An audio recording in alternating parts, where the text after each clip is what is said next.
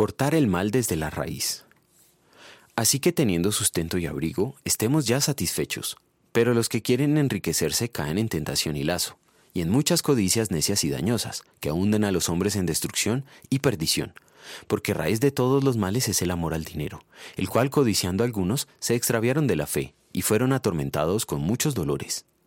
Primera Timoteo capítulo 6 versículos 8 a 10. La Biblia enseña que la raíz de todos los males es el amor al dinero.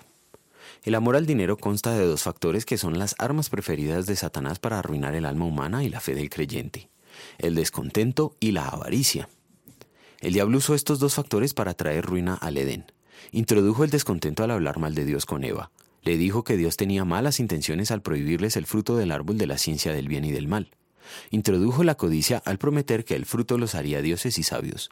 El descontento quita la felicidad. Adán y Eva disfrutaban del Edén y prepara el terreno para la codicia. Eva creyó la mentira satánica y se sintió descontenta y frustrada con Dios. Aunque lo tenía todo, ahora desde su perspectiva le faltaba lo más importante, el fruto prohibido. ¿Parece que el cónyuge o la casa o la vida del vecino le haría feliz si fuera suya? Satanás dice que la felicidad vendrá con lo que se codicia. ¿Cómo enfrentar esta estrategia satánica? Hay una sola manera, cultivar el don de conformarse con lo que se tiene.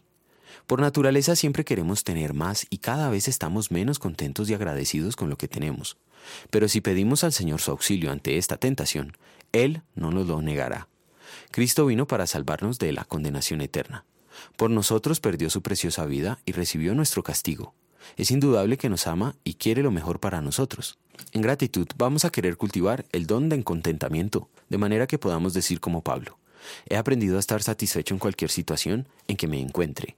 Sé lo que es vivir en la pobreza y lo que es vivir en la abundancia.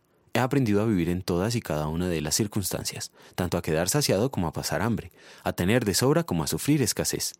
Todo lo puedo en Cristo que me fortalece. Filipenses 4 versículos 12 y 13. Oremos. Señor, perdóname por todas las veces que no fui agradecido en mis circunstancias.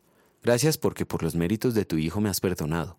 Concédeme, te suplico, serenidad para aceptar todo aquello que no ha de cambiar y no puedo cambiar, fortaleza para cambiar lo que puedo y es tu voluntad que sea cambiado, y sabiduría para entender la diferencia. Amén.